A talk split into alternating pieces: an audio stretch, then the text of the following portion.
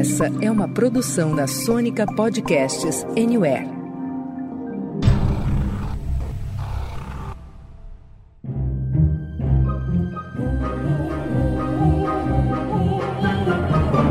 Senta, que lá vem spoiler. Bom dia para quem é do dia, boa noite para quem é da noite e boa tarde também, é claro. Estamos aqui de volta com mais um episódio do Senta vem spoiler, sua dose semanal de spoiler de filmes, séries e indústria do entreter. Todas as semanas estamos por aqui com uma análise crítica cheia de amor ou não das coisas mais legais que são lançadas nos cinemas e também nos serviços de streaming. Eu sou o Renato Sansão e tenho ao meu lado o meu, o seu, o nosso Marcudo. Opa, Marcudo! E aí, pessoal, tudo bem? Melhor agora, porque temos aqui também um samurai do entretenimento e da moda, Rafinha Veste Prada, que já chega dando a letra do programa de hoje. Conta aí pra gente, Rafa. Fala Sansa, fala Marcudo. Hoje nós vamos falar sobre o sempre controverso Aronofsky com o seu arrebatador A Baleia e uma excelente, para dizer assim, por baixo, né, Marcudo, né, Sansa? Atuação do querido Brandon Fraser. Muito bom! E olha, nunca é demais lembrar que, assim como nós já diz, a gente pega pesado nos spoilers, viu? Então, caso você ainda não tenha conferido The Whale ou A Baleia, recomendamos que dê um pulinho na sala de cinema mais próxima antes de arrepiar aqui nesse programa. Recado dado, daqui em diante é por sua conta e risco, combinado? Ô, ô Norbinha, solta o trailer pra galera enquanto a gente prepara as emoções que o programa de hoje promete. You don't stay in touch with mom? She really only tells me things about you. Why? Because that's all I want to know about. Why'd you gain all that weight? Someone close to me passed away, and it had an effect on me. You haven't seen her since she was eight years old, and you're gonna reconnect with her? Sorry. I don't like this. This isn't a good idea. I'm sorry. You say you're sorry one more time, I will shove a knife right into you. I swear to God. Go God. ahead. What's it gonna do? My internal organs are two feet in at least.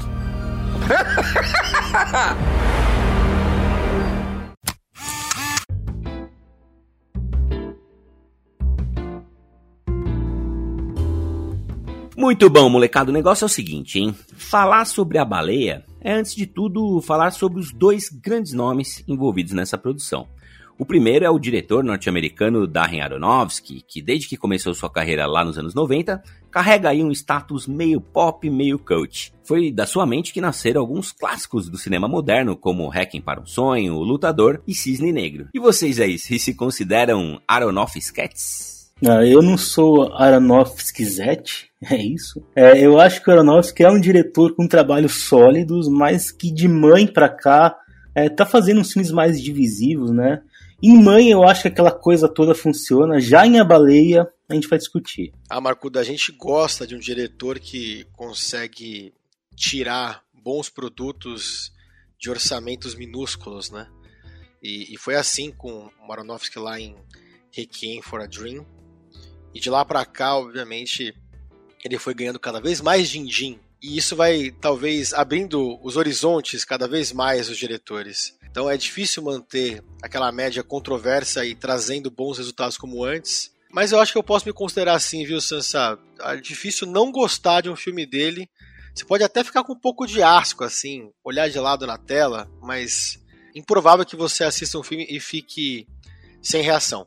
Noé que o diga, né, Rafa? Olha, e o outro lado dessa moeda é o ator Brandon Fraser, né, que também começou sua carreira nos anos 90, brilhou muito nos blockbusters George o Rei da Floresta e A Múmia, e que levava a crer que teria aí uma carreira repleta de sucesso.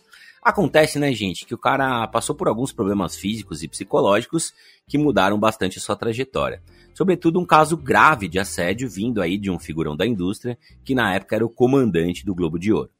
Tanto é, minha gente, que no século XXI o ator passou a participar aí de produções de menos prestígio, menos calibre, como a série Patrulha do Destino, que eu sei que o Marcudo adora, o filme Coração de Tinta e até uma participação lá em Crash, um dos maiores azarões a ganhar o Oscar de melhor filme. Isso aconteceu lá em 2006. Eu acho curiosa essa ideia de que ele desapareceu, né? Se a gente for ver no IMDB, ele nunca deixou de trabalhar, tem crédito dele em todos os anos. Mas é, um por ano, né? E era um ator que nos anos 90 e 2000 realmente estava fazendo bastante coisa. E Mas em, comum mesmo é um retorno aos 54 anos, né? A gente sabe que Hollywood não é muito amigável com atores de mais idade.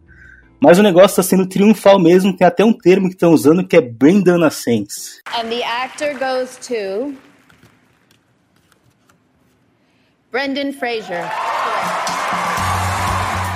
Gente, chegando em A Baleia, né, nós acompanhamos aí os últimos dias de vida de um professor de redação recluso que vive com uma obesidade severa e luta contra um transtorno de compulsão alimentar.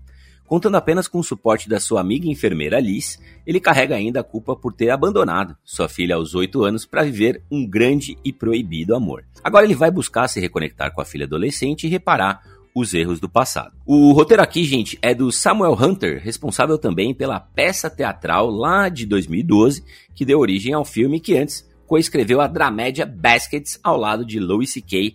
e do Zac Galifianakis. No elenco, gente, além do Brandon Fraser, destaque aí para a enfermeira vivida pela sempre ótima Hong Chao, a quase irreconhecível Samantha Morton, né, que faz a sua ex-mulher, e a filha vivida por uma Sad Sink, que aqui entre nós lembra bastante a sua Max lá de Stranger Things, né? Olha, Sansa, a gente vai falar um pouco mais, claro, mas Hong Chao, como sempre, roubando muito a cena, mas foi para mim, para mim, e eu fiquei feliz que tu colocou na pauta aqui, foi impossível não lembrar da Max lá Stranger Things. E eu acho que talvez o Marcudo, enfim, acabe dilacerando esse ponto aqui durante a nossa gravação de hoje. Mas é um baita estereótipo, né? De filhota, de pais separados tal. E ela tá aqui num esquema assim. É, automático, né? Queria lembrar também do Ty Simpkins, que tem um papel grande e problemático no filme, né? Com o missionário Thomas. E, e, eu reconheci na hora Samantha Morton, eu nunca mais esqueci do rosto dela depois de assistir Minority Report. Muito bom! Olha, antes da gente entrar de cabeça no debate sobre a baleia que promete, vale dar aí nossa tradicional passadinha para ver o que, que público e crítica tem achado dessa produção. Conta aí pra gente, Rafinha. Olha, Sansa, antes das notinhas dos agregadores aqui, acho importante a gente trazer que este filme custou 10 milhões de dólares e já está com faturamento global na casa dos 30 milhões. É verdade que não chega nem perto de uma múmia que lançou Brandon Fraser ao estrelato e faturou quase 20 vezes isso. Mas podemos dizer que está indo bem para o filme padrão Aronofsky. Agora, passando aqui pelos agregadores de notas, a coisa tá mais ou menos assim. Lá no IMDB, temos quase 50 mil avaliações uma boa nota média de 7.9. No Metacritic, o Metascore vai com 60 de 100. No Letterboxd, o filme conta com 3.7 de 5. E no Rotten Tomatoes, olha só que curioso, o filme conta com aprovação de 65% da crítica e 91% do público, né? Mas ó, chegou a hora de a gente falar do que realmente importa nessa bagacinha que é a opinião clara do Senta que lá vem spoiler. O Marcudo, o Brasil não, o Brasil não, porque o SQLVS é do mundo. O mundo quer saber, Marcudo, quais são as suas primeiras impressões sobre a baleia. Olha, eu acho que a baleia não esconde que é um filme que vem de uma peça, né? Que é uma coisa que a gente sempre discute por aqui se funciona ou não. Nesse caso, eu diria que mais ou menos, né? Tem muitos elementos de uma peça lá. Tem um cenário que é praticamente só o apartamento do Charlie, é o personagem do Brandon Fraser, e os outros personagens ficam entrando e saindo de lá. É, tem o fato de que é um filme muito centrado em diálogo. Eu acho que o grande problema está justamente quando o Aronofsky quer ultrapassar essa barreira e ir para o cinema, porque ele exagera demais, né? É, me incomodou muito o fato de absolutamente tudo que acontece no filme precisar ter um tom épico. E a trilha sonora que eu falei para o Sansa, que eu acho indefensável, ajuda muito nessa sensação forçada, né? Porque o Charlie vai fazer a barba.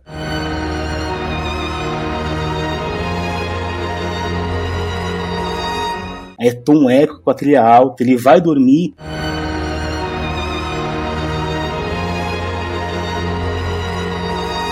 Tom épico com a trilha no tal, ele vai colocar comida pro passarinho na janela.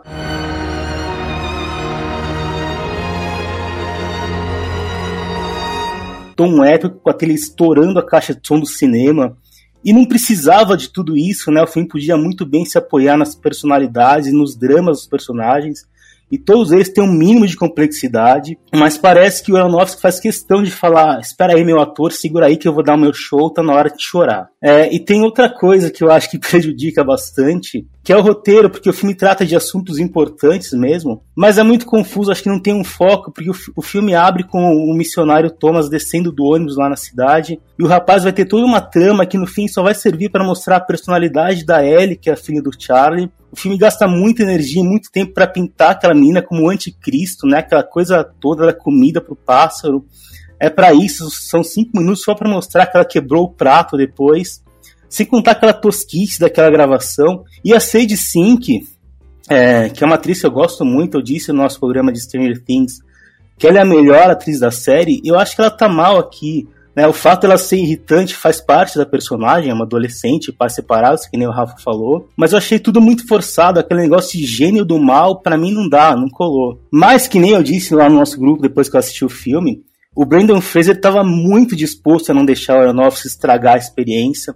É, eu gostei demais de como ele compôs o personagem, né? Aquela voz sempre serena, até acolhedora, aquele olhar que vai até o limite de pedir pra gente sentir pena dele, mas na verdade ele tá falando, eu sei que você pensa de mim, eu sou isso mesmo, né? O jeito que ele fica frustrado por não conseguir dar uma risada sem tossir, o jeito que ele vaga pelo apartamento, como se ele estivesse andando pelas memórias dele. E a atuação corporal é impressionante, né? Quando ele fica de pé, é monstruoso de grande assusta quem tá perto, e ao mesmo tempo ele parece minúsculo naquela cadeira de rodas, ouvindo aqueles absurdos da filha dele, né? É, e, ele parece minúsculo porque ele se põe nessa, nessa situação, ele, ele é uma esponja, né? Ele absorve tudo de ruim que jogam nele e devolve aquela positividade que em certo ponto parece ser meio doentia até, né? Enfim, eu acho impossível sair indiferente a ele depois de passar os últimos cinco dias de vida dele junto com ele. Seja raiva ou compaixão, alguma coisa a gente sente. É uma dessas desses casos de grandes atuações num filme que é mediano ano para mim e, e, é uma das melhores interpretações do ano, com certeza. Marco, você falou um negócio bem interessante aí, né? Que é, que é impossível sair indiferente à atuação que a gente tem gigante, né? Atuação gigante, linda, maravilhosa, espetacular do Brandon Fraser. E eu acho impossível também sair indiferente a qualquer filme do Aronofsky, né? Tem melhores, tem piores, né? Tem filmes que geram mais identificação, mais ou menos, mas indiferente não dá, né? E eu queria colocar aqui que muita gente é, é, criou uma aura sobre o Aronofsky, né? E o Aronofsky, pelo menos para mim, tá, gente? Ele não é um cineasta nerd, autoral, perfeccionista, como é o caso aí do Paul Thomas Anderson, do Denis Villeneuve, que a gente adora aqui, do próprio Jordan Peele, que só tem três filmes na carreira, né? Inclusive, os roteiros dos seus filmes mais marcantes não foram escritos pelo Aronofsky. Esse aqui, por sinal, também não é escrito por ele. E quando ele arriscou um pouquinho mais, no sentido cineasta, grande diretor, que foi lá em Mother, vale a gente lembrar que ele levou bastante pau da crítica, né? É, o Aronofsky, gente, para mim, é um cara que, que vai sempre muito ali na busca pelo limite da condição humana, em todos os filmes dele, né? É, a gente pode lembrar de cenas é, é, altamente incômodas, talvez canceláveis no dia de hoje, lá em Hacking para um Sonho, mais de uma, né? É, assim como a gente pode lembrar lá em Cisne Negro, né? Se aqui ele levou o protagonista Charlie ao limite, lá a bailarina da Natalie Portman, para mim ela foi explorada num limite muito maior, muito mais complicado. Só que aqui a gente tem outros fatores é, incômodos para muita gente, que é o caso da compulsão alimentar, da obesidade, que a gente vai falar um pouquinho mais para frente e que realmente vale a pena comentar. Marcudo, concordo muito com você que tem um exagero em alguns pontos, sobretudo trilha sonora me incomodou também. Na sala onde eu tava, a caixa deu uma estourada em alguns momentos, eu pensei, gente, pra quê? Não tem essa necessidade. Mas ao mesmo tempo, eu gosto muito dessa ambientação teatral que faz com que aquele apartamentinho, né, do Charlie, é, parecesse muito um navio né? Sempre chovendo lá fora, tudo muito claustrofóbico, né? A razão que ele escolhe filmar, que é mais ou menos um 4x3, né? Deixa tudo bem prensado, né? Traz esse senso de urgência. E apesar de não ser um blockbuster, nem um filme de herói, tem um ganho muito grande assistir esse filme no cinema. A experiência fica muito mais imersiva, porque é um filme que pede imersão, né? Então eu gostei muito de toda essa construção.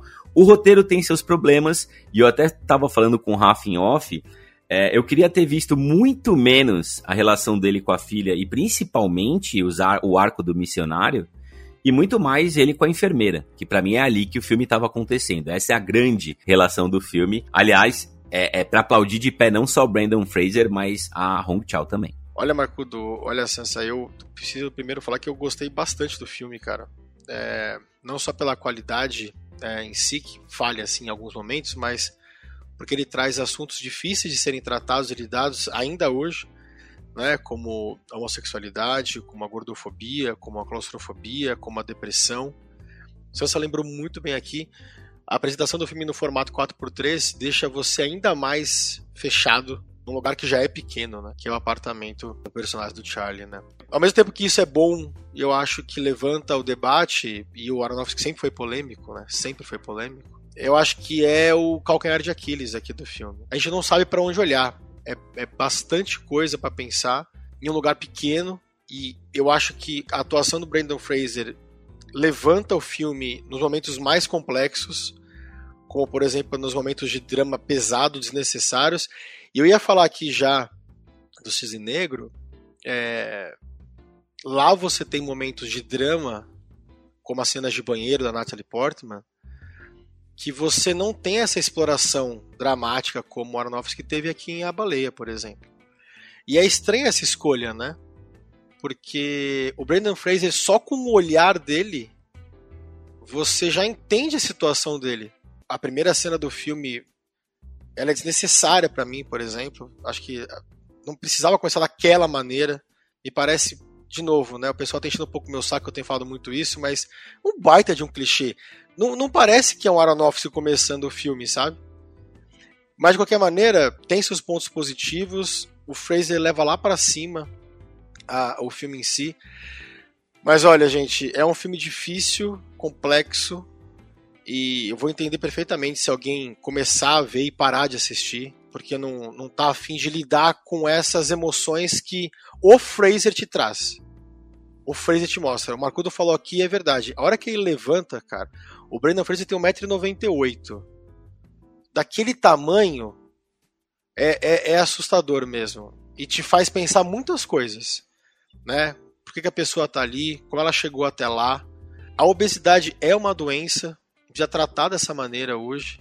A gente não pode simplesmente assistir e achar que a pessoa, ah, mas ela é gorda porque ela quer, ela não se trata. Cara, é, um, é, uma, é uma camada acima dessa opinião, sabe? Tem mais informação por trás disso. Gente, a gente vai abordar um pouquinho mais é, essas complexidades, mas eu gostaria de, de, explorar um pouquinho mais o Aronofsky aqui com vocês, porque é bem curioso, né? O, o, o, Marcudo mencionou aí alguns trabalhos recentes mais divisivos, e eu concordo com ele. E normalmente, né, gente, a gente vê nos diretores, nos mais talentosos, uh, filmes mais experimentais no começo e depois ele vai se soltando, vai entregando coisas menos divisivas e mais de acordo com o que o público gosta, né? E é interessante a gente ver que o Aronofsky, é, experimentou um pouquinho com o Pi, né, lá em 1998, e depois foi muito bem no Hacking para um Sonho, foi bem em Fonte da Vida, o Lutador é maravilhoso, Cisne Negro é quase uma unanimidade, né? Mas depois ele entregou na sequência Noé, Mãe e agora A Baleia, né? Três filmes que muita gente olha e pensa, puta, mas é do Aronofsky? Esse é o Aronofsky? Né? E, e eu, eu pelo menos fiquei em dúvida, qual é o Aronofsky? É o cara que apresentou pra gente o lutador, Cisne Negro, Hacking para um Sonho, Pi. É esse cara?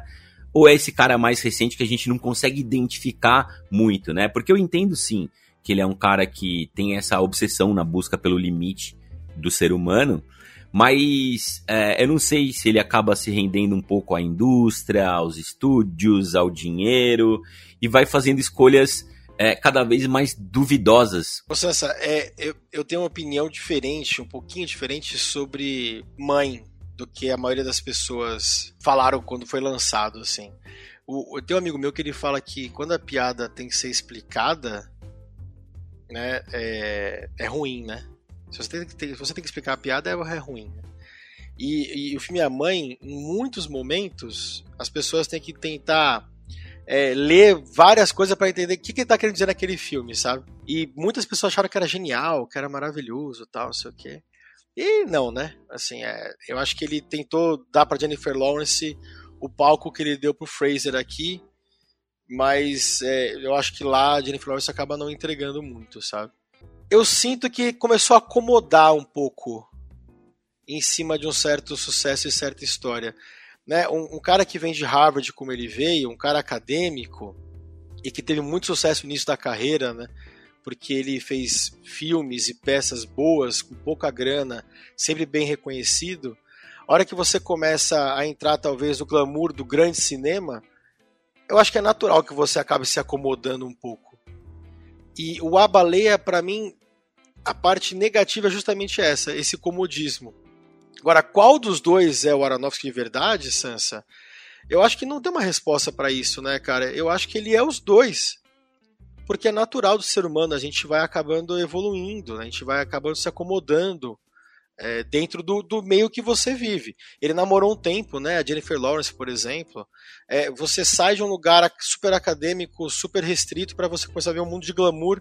Eu acho que tudo isso acaba impactando, sabe, na, nas suas produções, na sua direção. E, e para trazer o Marcudo aqui para conversa, vale dizer, viu, Rafinha?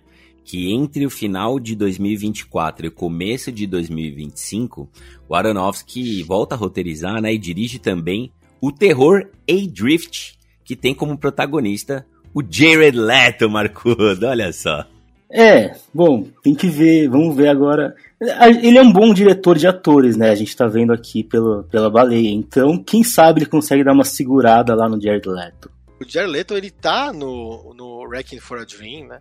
junto com a Jennifer Connelly.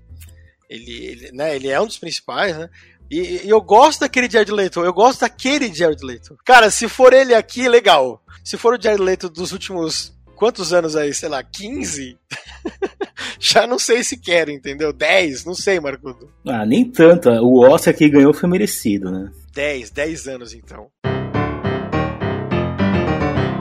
Muito bom, minha gente. Olha, a Baleia Sem Dúvidas, né? É um filme divisivo que tem causado muito debate, tanto on quanto offline.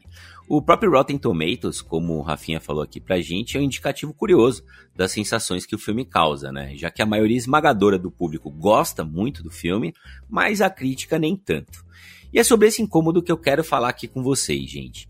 Quem acompanha a carreira do diretor, como a gente aqui, sabe que o negócio do cara é trabalhar, né? Como eu falei aqui, com limites extremos, aí até a beira do cancelamento, né? Foi assim com quase todas suas obras, né? Com mais destaque, talvez, aí para Requiem para um Sonho, Cisne Negro e o próprio Mãe. E a gente vê isso ser amplificado pelas suas escolhas aqui nesse A Baleia, né? E aí vem a pergunta: vocês acham que nessa busca incansável por extrapolar limites, o Aronofsky passou do ponto, gente? Eu acho que o filme traz mesmo é, esses pontos que vocês estavam falando, né? Que tem homofobia, gordofobia, depressão. E eu acho que compulsão é um tema que reúne muito disso e para mim deve ser o principal do filme. Realmente a comida e a escrita eram que guiavam a vida dele e dá para dizer que os dois eram compulsões na vida dele. Eu achei bem curioso no começo do filme, quando ele tá lá se masturbando e quase infarta, né? como aquele texto traz ele de volta, eu acho bonito quando ele fala que foi a melhor coisa que eu já escrevi. Na hora ele não revela que era da filha dele, né? E eu não queria morrer sem ouvir pela última vez. Ainda que isso tenha sido motivado, de novo, né, pelo roteiro tratando o missionário como uma criança de 5 anos, porque ele já tinha ouvido uma explicação satisfatória para aquilo, mas teve que perguntar de novo. Eu queria falar um pouco do título do filme, que inclusive tem rendido umas chamadas, entre aspas, engraçadinhas, né, uns trocadilhos com obesidade, que não tem graça, não deviam estar em veículos sérios. É, mas a gente vê a baleia e pelo protagonista e o tamanho dele, a gente já faz uma associação direta, mas é mais complexo, mais profundo do que isso, né? A baleia em questão é a Moby Dick, que é o tema do texto da filha dele, que ele repete compulsivamente, e é o que dá o mínimo de motivação para ele viver, porque a única, a única ligação dele com a filha nesses nove anos de separação, né, aquilo virou um mantra que ele fica repetindo para sentir que tinha alguma conexão com ela. É, e eu sei que eu estou metendo pau no Aronofsky aqui, mas não é tudo ruim, né? Primeiro que eu concordo com vocês, interessante a escolha da razão de aspecto 4x3, que, que traz aquela sensação de confinamento, porque o protagonista tá assim, né? Ele tá preso naquele apartamento, naquele corpo, naquela vida. E nosso primeiro contato com o Charlie é pela tela do computador, naquela aula onde só a câmera dele está desligada por motivos óbvios. Aí a câmera entra naquele quadro preto, ou seja, a gente está entrando na vida, na mente do Charlie, e a partir daí tem muita subjetividade em tela, e o design de produção é muito eficiente, né? O apartamento dele por dentro tem um mínimo de arrumação para ser funcional, tem umas partes bem zoneadas, tem uns lugares trancados que nem ele acessa, e a mente dele é assim também. É, no exterior do apartamento, aquela varanda da frente, se vocês forem ver, parece estar abandonada, aquela grade está toda esburacada, E é por lá que chega, né? O único conforto dele, que é a comida. É, e dentro disso também tem a fotografia escura, tanto dentro do apartamento quanto lá fora, porque é assim que o Charlie se sente, né? Com remorso, com culpa, totalmente desiludido. E outro detalhe interessante é que o filme é dividido pelos dias da semana, e de segunda a quinta-feira, que nem o Sansa lembrou, só chove lá fora. É, dependendo dos conflitos do Charlie lá dentro, chove mais ou menos. Mas na sexta-feira, depois que ele consegue se libertar de tudo aquilo, o sol brilha. Inclusive é com a porta aberta e o sol brilhando que acontece aquela belíssima cena final. E aquilo me pegou porque o Brandon Fraser tá ótimo e a Sadie Sink tá no melhor momento dela no filme. A, a, edição começa a ficar mais rápida, traz um senso de urgência, porque aqueles são os últimos instantes da vida dele mesmo. Mas, de novo, né, o Aronofsky põe aquela trilha caça-choro na última, na última altura, é, toda a situação, os sentimentos, as atuações, o mise-en-scène, o Charlie levantando sozinho, que nem ele tinha falhado antes, tudo aquilo já era mais suficiente para levar a gente na emoção, acho que não precisava do exagero, e aquilo lá me irritou. E eu acho que vale falar, né, Marcudo, que, olha, cara, eu acho que desde Marley e eu, né, que é um dos filmes favoritos do Rafinha, e eu sei que o Marcudo gosta também, eu não entrava numa sessão de cinema com tanta gente chorando, cara, ali no final né? Eu, eu, eu, peguei ali no final a maioria das pessoas realmente emocionadas, dá, dava para ver no semblante delas é, que aquela sequência, né? O Aronofsky tentou, é verdade, ele tentou bastante, mas parece que ele conseguiu, né? Ele trouxe essa, essa, esse, esse punch, né? Apesar do filme ter muitas irregularidades, sobretudo ali no roteiro, nas escolhas e tal, a, a sequência final, aqueles últimos 5, 10 minutos, eu diria, é, foram realmente arrebatadoras. Sabe o que é, Sansa? A questão dos limites eu comentei no início aqui, é muito assunto complexo para ser tratado em pouco tempo, sabe?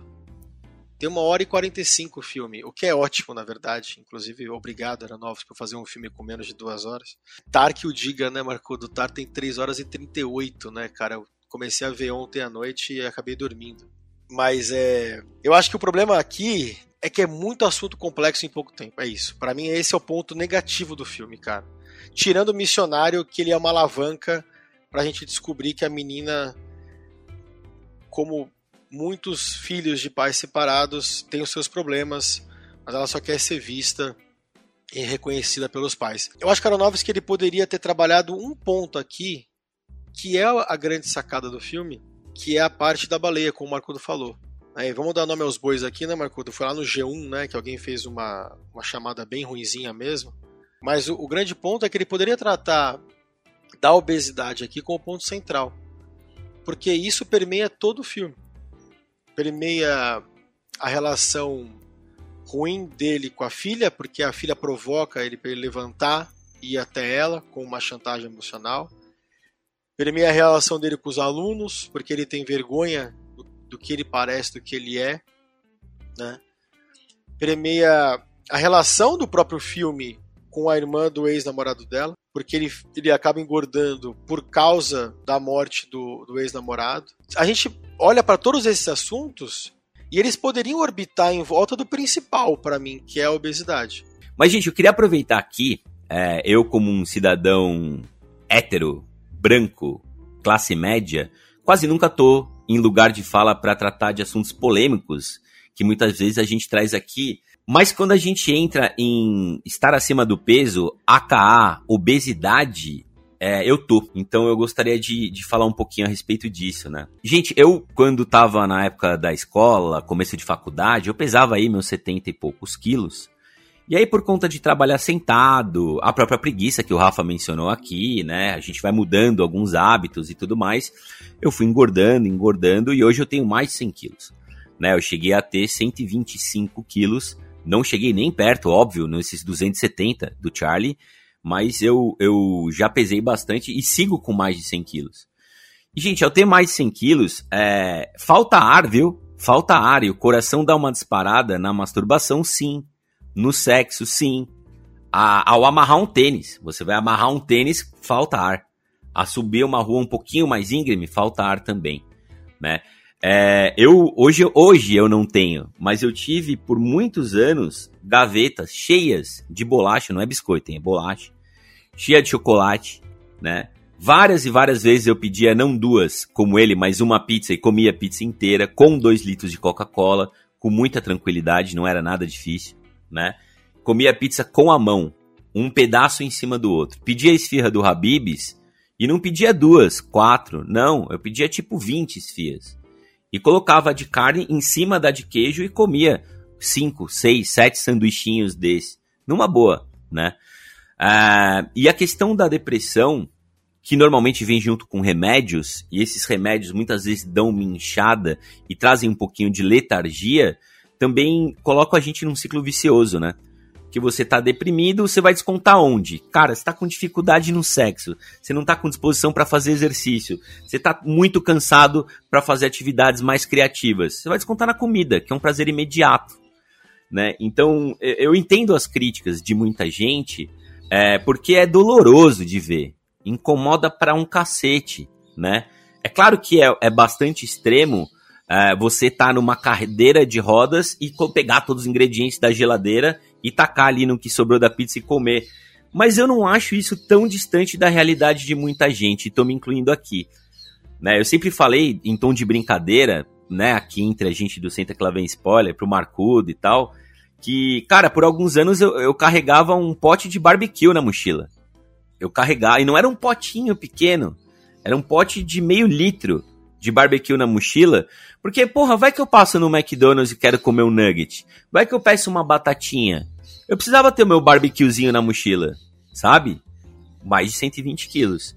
Então eu consigo entender muitos pontos abordados aqui e as tintas até um pouco exageradas para chocar. Porque eu acho que em certo ponto, quando a gente trata de obesidade, que sim é uma doença, a gente precisa chocar. Então, pelo menos na minha opinião aqui, é, o exagero do Aronofsky, não, viu, Marcudor? Não na trilha sonora, não em algumas escolhas, não no excesso de missionário no filme, mas ao tratar esse ponto, e também não na homossexualidade, que eu acho que ali faltou alguma sensibilidade, sim, mas na obesidade eu acho que é bem-vinda, sabe? Porque eu me vi ali e, e, a gente às vezes busca uma melhora é, ou na dor ou no amor, né? E a verdade, gente, é que ser humano, carne é fraca, na maioria das vezes no amor não vai. É na dor que a coisa funciona. Então eu acho que o, só o fato disso estar tá gerando debate, do Aronofsky ter extrapolado aí suas quase duas horas de filme, colocado isso aqui em discussão, já é um mérito grande. Espero que a academia, na hora de eleger o seu melhor ator, a gente já vai falar sobre isso, coloque esse ponto a favor e não contra do filme. Mas que profissional, mas que competência, mas que cuidado, mas que critério. Ah, nisso, nisso eu concordo com você, Sansa, eu também tenho esse lugar de fala. É, realmente, é, a, a, comida, é que nem você falou, é um prazer, é um prazer imediato, é um alívio imediato, né? É, aquela cena de que ele coloca, ele pega o chocolate, dá uma mordida, coloca na gaveta e depois ele pega de novo, porque não, tem como ele fugir daquilo, né? É, é a única coisa que ele tem para poder aplacar um pouco aquele sofrimento dele. E nesse sentido, realmente, o texto, e, e aí, e eu acho que até um trabalho da, do, do roteirista realmente faz sentido. Muito bom, molecada. Antes da gente ir aqui para as nossas notinhas, bora falar um pouquinho de Oscar? Vamos lá a baleia recebeu três indicações importantes: cabelo e maquiagem, ator para o Brandon Fraser e atriz coadjuvante para nossa Hong Chao. Vale lembrar aqui que o filme teve até aqui um total de 118 indicações no circuito de festivais e levantou 36 troféus, a maioria do Brandon Fraser. E para o extenso fã-clube aí da produtora e distribuidora A24, um salve para o nosso Cunha, um número marcante, hein? Contando com as três aqui de A Baleia, os caras chegaram a impressionantes 18 indicações por seis produções diferentes e desbancaram aí Disney e Netflix. Mas e aí, gente, vocês acham que o filme tem chance em alguma das três indicações recebidas? Conta seus pitacos preciosos pra gente, Rafinha. O Sansa Marcudo, olha, como atual vencedor é, do bolão do Globo de Ouro, que indica fielmente como vai ser o Oscar, né? É, eu acho que não, não vai, não vai levar maquiagem não, apesar de ter sido um baita trabalho. Eu acho que talvez Elvis ali é, tenha mais esse cara da, da, da academia é, nesse ano. Pra atriz coadjuvante, né? A, a Hong Chao, que, que tá lá em um menu, que faz aquela hosts assassina, é, tá super bem no filme. A gente queria ter visto mais dela aqui, mas tá concorrendo com pessoas aí que vieram é, bem esse ano, né? Jamie Lee Curtis, a própria Stephanie Su lá de tudo em todo lugar ao mesmo tempo. Mas acho que ninguém tira da Angela Bassett esse ano, né? Esse de atriz coadjuvante. E melhor ator, né? Acho que aqui é um, uma disputa apertada, cara. É, a gente tem o Colin Farrell muito bem, os Banshees, né? Tá super bem ele lá. Tem o Paul Mescal, né, Sansa, que a gente ama, lá em After Sun. Cara, acho que vai ser apertado demais esse ano pra, pra ator. Se levar, leva ator.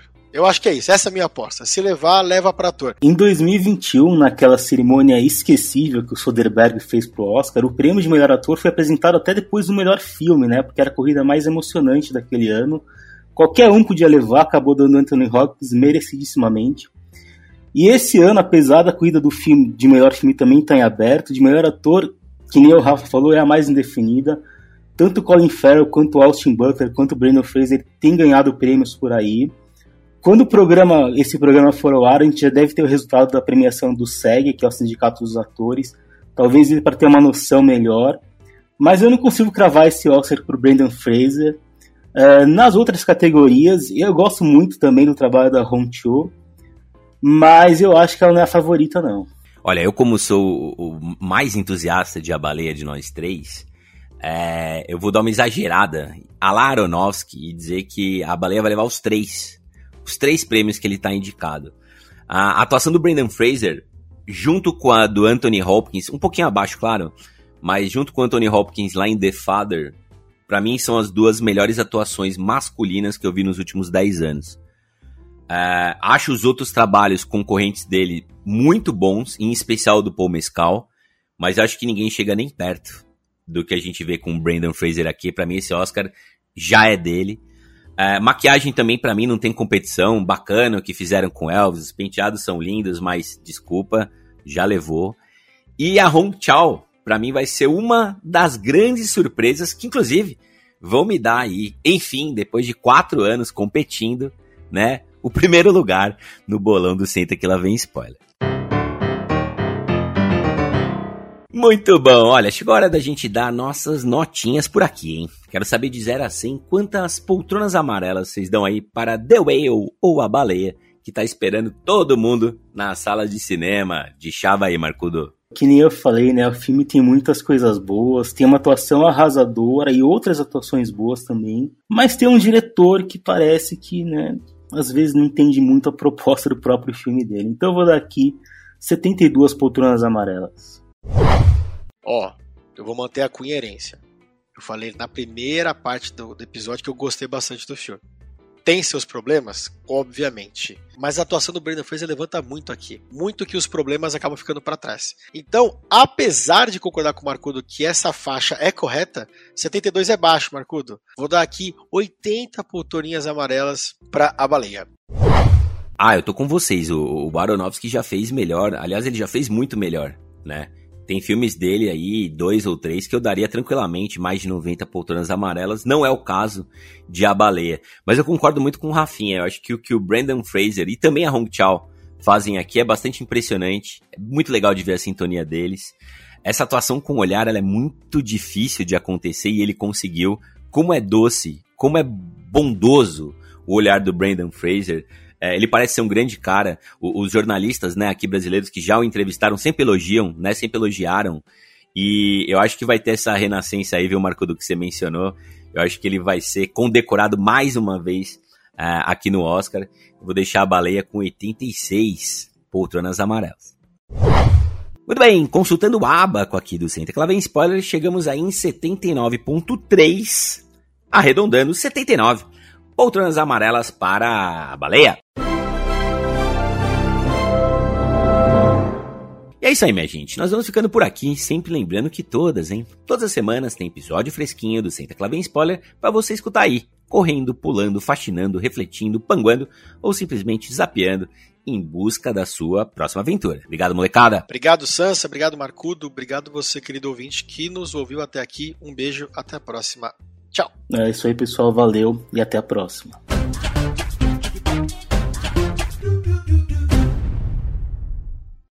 Lucky Land Casino asking people what's the weirdest place you've gotten lucky? Lucky? In line at the deli, I guess? Aha, in my dentist's office. More than once, actually. Do I have to say? Yes, you do. In the car before my kids' PTA meeting. Really? Yes. Excuse me, what's the weirdest place you've gotten lucky? I never win and tell. Well, there you have it. You can get lucky anywhere playing at LuckyLandSlots.com. Play for free right now. Are you feeling lucky? No purchase necessary. Void where prohibited by law. 18 plus. Terms and conditions apply. See website for details.